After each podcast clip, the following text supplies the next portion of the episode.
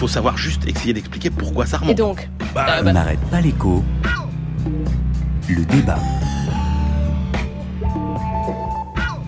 C'est une petite révolution qui commencera en janvier 2018. Le prélèvement à la source est d'abord une histoire de justice. Aujourd'hui, c'est pas juste lorsque vous devez payer un impôt élevé alors que vos revenus ont diminué parce que vous êtes parti à la retraite ou parce que vous êtes au chômage. Il faut donc redonner de la justice dans le prélèvement de l'impôt.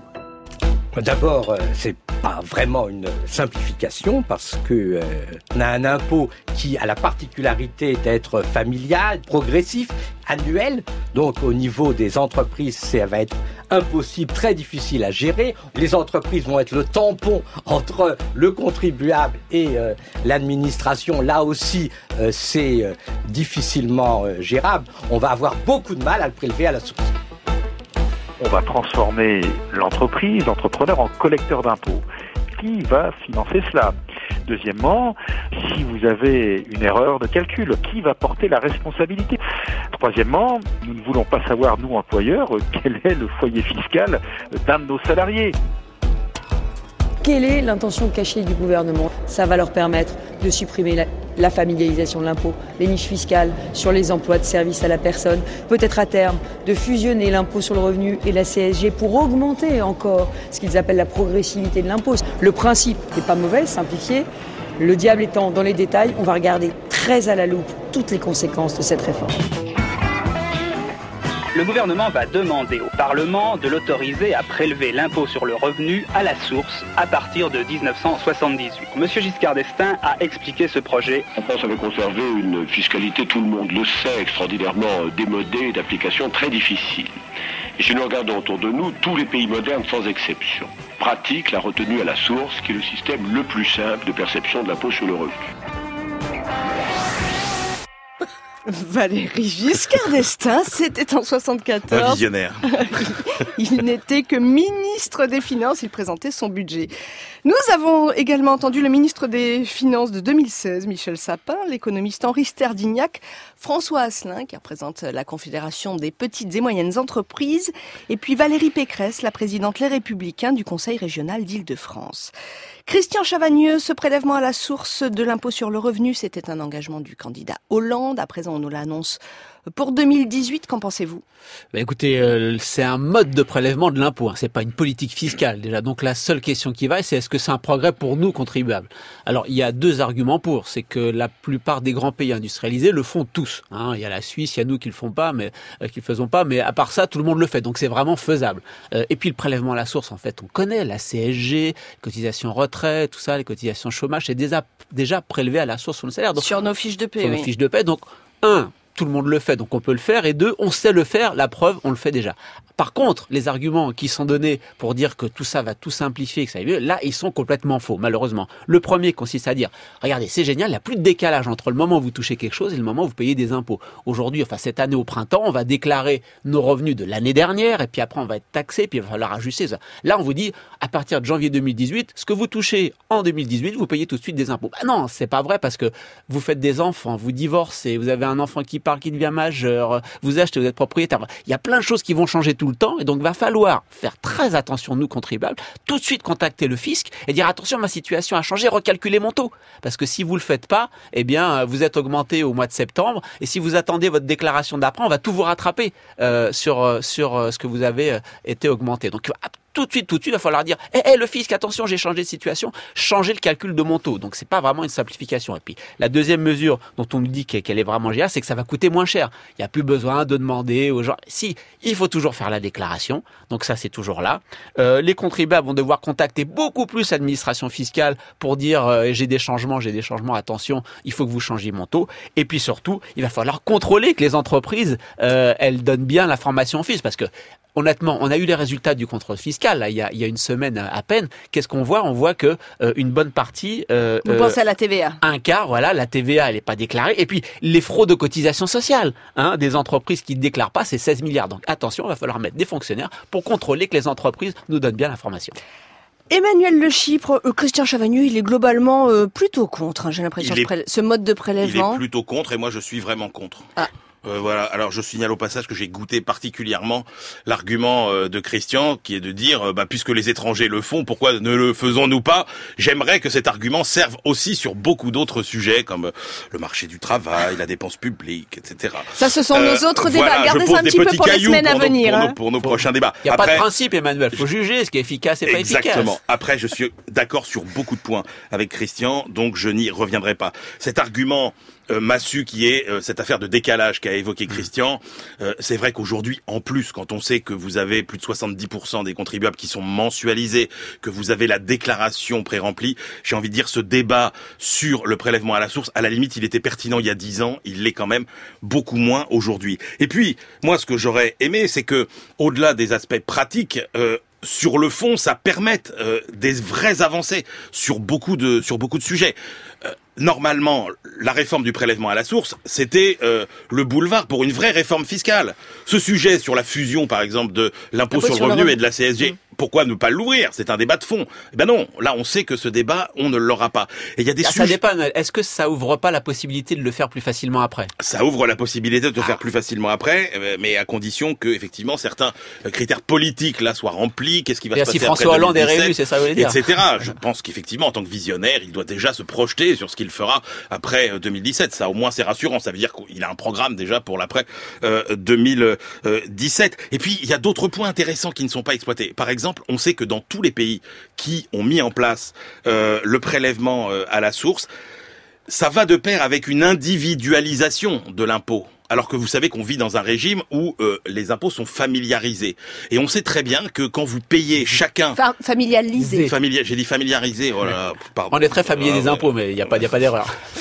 Fa- familialisé ou conjugalisé, si, si vous, si vous préférez. Alors, qu'est-ce que vous appelez individualisation? Eh ben, c'est-à-dire que chaque personne recevra un taux dans son entreprise, l'homme, la femme, qui ne, ce, ce ne sera pas le même taux qui correspondra chacun à ses revenus. Et dans les pays où on est, où on est au bout de l'individualisation, eh bien, on sait que ça a un impact très positif, Ça, par c'est exemple, si sur chacun le, demande. hein. c'est sur le travail des femmes. C'est sûr. c'est- Non, mais Emmanuel, mais- c'est si chacun le demande. Ah bah, si chacun le demande, Si parce qu'en le l'état demande. actuel, On pourra reste- choisir. hein. On pourra choisir. on pourra hein. choisir. Ouais. Et on voit bien que dans les pays qui ont cette pratique, eh bien, c'est très bon pour le travail des femmes, puisque quand vous avez euh, un raisonnement sur les revenus du foyer, eh bien, il y a beaucoup de femmes qui sont découragées, par exemple, de, de travailler. Donc, il y a plein de pistes positives euh, qui ne vont pas jusqu'au bout, qui ne sont pas exploitées. Et puis, il y a des inconvénients quand même qui sont des inconvénients majeurs, quand même pour les entreprises. Alors, un, euh, on a entendu Henri Sterdignac, il a raison. C'est une source de complexité supplémentaire. Et puis, euh, c'est une... On a surtout entendu François Asselin de la, BM, des CG, la Henri Sterdignac a dit CGPME. la même chose. E qui Henri dit- Sterdignac a dit la même chose. Parce que il y a non seulement la complexité administrative, mais la complexité en matière de gestion des ressources humaines. Parce que votre salarié, lui, qu'est-ce qu'il voit quand même à la fin du mois? C'est la somme qui est au bas de la fiche de paye. Et donc, comment il saura, par exemple, si ces variations relèvent de la politique de l'entreprise ou bien de sa fiscalité? Qu'est-ce qui va se passer quand deux salariés, par exemple, qui ont euh, des fonctions différentes, des hiérar des postes hiérarchiques différents, se retrouvent avec la même fiche de paye? Ils vont se retourner forcément vers l'employeur qui va devoir consacrer énormément de temps à tout ça.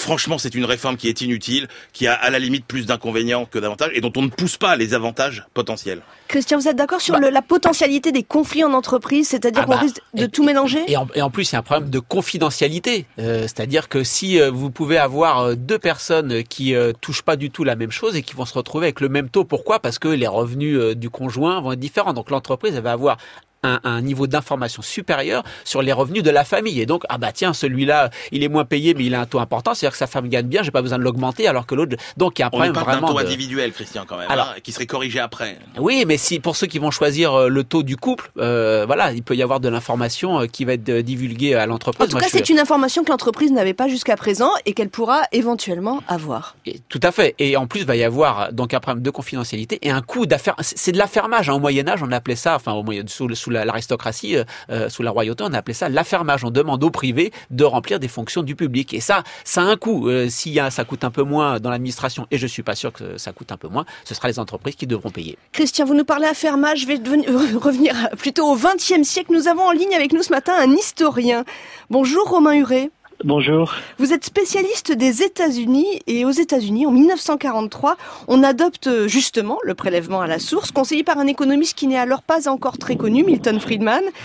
Euh, Romain Huret, est-ce que les citoyens américains euh, de 1943 avaient les mêmes euh, interrogations que nous aujourd'hui? Oui, oui, les mêmes interrogations, avec des certitudes néanmoins, et une certitude qui contraste avec ce que je viens d'entendre et le cas français, c'est que les entreprises, ils font, les citoyens font plus confiance aux entreprises pour, pour collecter l'impôt qu'à l'État. Et c'est pour ça que Milton Friedman et les, les conseillers du ministère des Finances hein, vont pousser l'idée que l'impôt soit prélevé à la source. Alors, mais s'ils ont des certitudes, ils ont aussi des inquiétudes qui sont les mêmes hein, qu'aujourd'hui. Euh, les femmes et les ouvriers dans les enquêtes qui sont conduites alors ont peur de ne pas avoir mis assez d'argent de côté, ont peur du décalage temporel dont on, vient de parler, et les petites et moyennes entreprises ont très peur du coût de la charge pour l'entreprise et pensent qu'elles n'ont pas les moyens organisationnels hein, de collecter les informations, de collecter l'impôt. Et certains iront même jusqu'à prôner une grève de l'impôt hein, pour s'opposer à l'obligation que fait l'État de collecter l'impôt et ils estiment que les entreprises n'ont pas à travailler pour le service public. Que peut, que peut nous dire l'historien euh, sur, euh, sur toutes ces interrogations? Est-ce que la méfiance du, du contribuable américain finalement était justifiée? Est-ce qu'aujourd'hui c'est encore une question tout ça? Oui, bien sûr. Je pense que c'est toujours l'impôt est toujours, on l'a vu, est toujours quelque chose de très irrationnel hein, qui inquiète euh, beaucoup. Il, faut avoir confiance. Hein, dans, donc là, il va falloir avoir confiance dans l'entreprise. Les, on a entendu des, des, des, des sons qui montraient bien l'inquiétude hein, des, des, hommes d'affaires. On a vu aussi euh, que vos deux intervenants étaient très, très inquiets sur l'efficacité. Donc je pense que le ministère des Finances va devoir rassurer sur la, la justice, sur l'efficacité et sur la transparence de la mesure. Donc bien évidemment, on aura les mêmes inquiétudes euh, que dans les années 40 aux États-Unis. Et est-ce que cette, ce prélèvement à la source aux États-Unis a, un impact sur le, ce qu'on appelle le consentement à l'impôt? Oui, comme je l'ai dit, hein, les, les, Américains, on pense que le, ça sera plus efficace si les entreprises le font. il n'y aura pas à donner des informations euh, jugées privées euh, à l'État, au gouvernement fédéral. Et donc on voit que le consentement est rendu possible hein, par cette, euh, ce mixte euh, privé-public euh, qui choquait l'un de vos intervenants. Oui, c'est assez inverse de la France finalement. Hein. Romain, Romain Huret, historien, merci d'avoir été avec nous ce matin. Je rappelle que votre dernier livre, American Tax Resisters, est paru, c'était en 2014 aux presses universitaires d'Harvard. Il est seulement en anglais? Et eh oui, malheureusement. Écoutez, merci d'avoir été avec nous. Alors, merci d'avoir été sur France Inter. Christian Chavagnon, je vous en prie. Non, moi, je, veux juste compléter sur la politique de Roosevelt. On voit bien que Roosevelt, il passe au prélèvement à la source en même temps qu'il met en place une vraie politique fiscale avec d'autres volets. Un, une lutte terrible contre la fraude. Deux, la progressivité de l'impôt. Et trois, tout le monde paie l'impôt à la fin de Roosevelt. Vous avez une toute petite partie des Américains qui payent au début Ah non, mais attendez, il en a profité pour changer l'assiette de l'impôt, oui. Mais l'assiette, et, et tout le monde doit payer. Si vous êtes pauvre, vous payez un tout petit peu, quelques dollars, mais tout le monde contribue. Alors que François Hollande, il nous fait le prélèvement à la source, mais la progressivité, il y touche pas, mais de moins en moins de gens doivent payer des impôts et trouvent que c'est un bon objectif. Donc là, on voit bien que on avait un vrai leader progressiste de gauche qui est, François, qui est, qui est, Franklin Roosevelt et on en a un pas, pas vraiment progressif de gauche qui est François Hollande. Christian Chavagneux, mais en même temps, en 43, on était, enfin, 43 s'est mis en place. Après, on a eu, les gens ont pensé à la reconstruction. Il y avait de la croissance aux États-Unis. On n'est pas dans le même contexte. Ah, D'accord, mais 43, c'était, c'était la guerre et, et puis ça commence le débat fiscal sur Roosevelt, il commence euh, dès 34-35.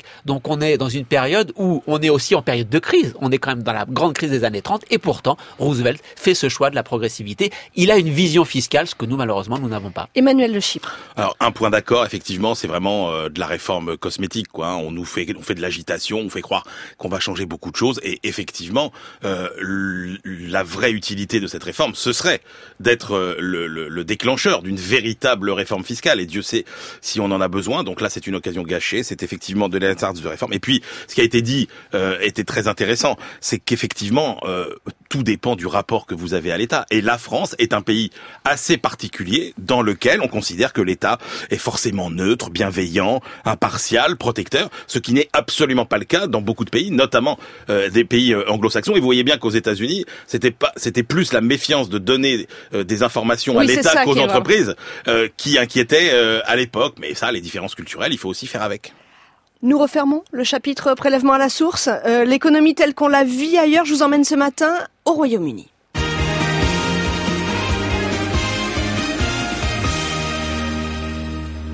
Hello and welcome to this morning's Saturday. Bonjour Franck Madvon. Bonjour Alexandra. Vous êtes le correspondant de France Inter à Londres. Le ministre des Finances, George Osborne, a dévoilé son budget cette semaine. Et un budget, on le sait bien, Franck, c'est toujours un texte à message. Cette fois-ci, on remarque d'abord les surprises et notamment une nouvelle baisse du taux de l'impôt sur les sociétés. Oui, l'impôt sur les sociétés était à 28% quand les conservateurs sont arrivés au pouvoir en 2010. Il est aujourd'hui à 20% et George Osborne a annoncé une nouvelle baisse à 17% en 2020, un point euh, de moins que prévu. Le Royaume-Uni euh, a le taux d'impôt sur les sociétés le plus bas du G20. Il se rapproche euh, maintenant de l'Irlande et de son taux à 12,5%.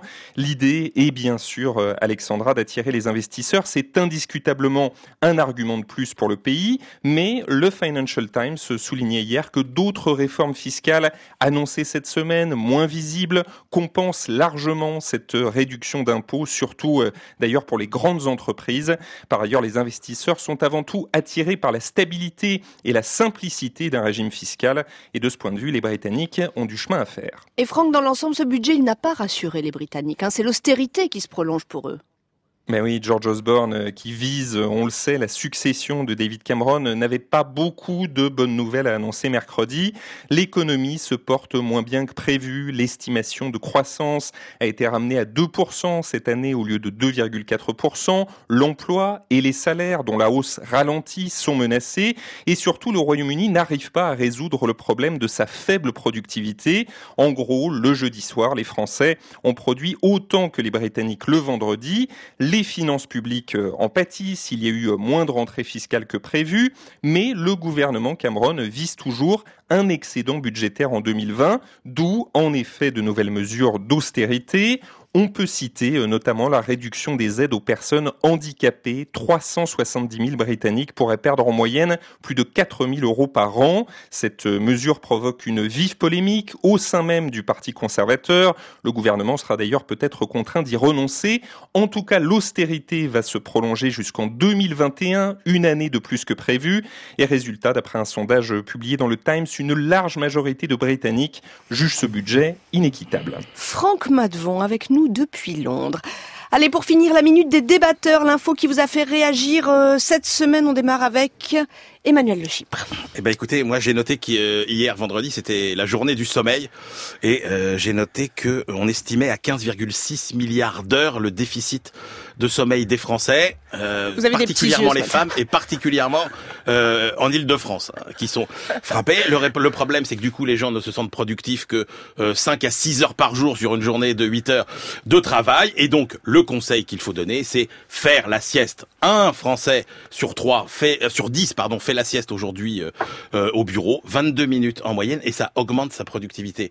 Donc, il faut savoir perdre du temps pour en gagner défendre la coulitude, mais en matière de coulitude, je n'ai aucune leçon à donner à nos amis de la caisse primaire d'assurance maladie de Bayonne. On sait vivre au Pays Basque. Hein. On sait vivre au Pays Basque puisque apparemment quelques agents sont fermés euh, deux heures plus tôt pour pouvoir organiser dignement le pot de départ du directeur. Ils ont été Moi, je rappelés à dis l'ordre. chapeau. le sens de la fête au Pays Basque, c'est une vraie valeur. Avec Christian Chavagneux. Un super rapport passionnant publié cette semaine par un ensemble d'ONG sur la présence des banques françaises dans les paradis fiscaux. Il y a plein de données. Euh, on apprend que BNP Paribas est la première avec 2,4 milliards de bénéfices là-bas. Mais euh, euh, le plus fort, c'est quand même le CIC, euh, le Crédit Mutuel CIC, puisque 44% de ses bénéfices à l'étranger sont réalisés dans les paradis fiscaux. L'employé de l'année, c'est l'Irlandais de BPCE, qui est 31 fois plus productif que, euh, que le, le banquier qui travaille pour BPCE. Est-ce que peut-être il y aura du transfert artificiel de bénéfices vers l'Irlande? On se pose la question. Un petit séjour à la caisse primaire d'assurance maladie euh, de Bayonne, là. hein, Vous semble dissipé. Emmanuel Le Chypre et Christian Chavagneux, les débatteurs dont n'arrête pas l'écho. Nous vous retrouvons samedi prochain. À venir dans la prochaine demi-heure, le président d'ArcelorMittal France et du groupe des fédérations industrielles, Philippe Darmaillan, est l'invité du Mageco.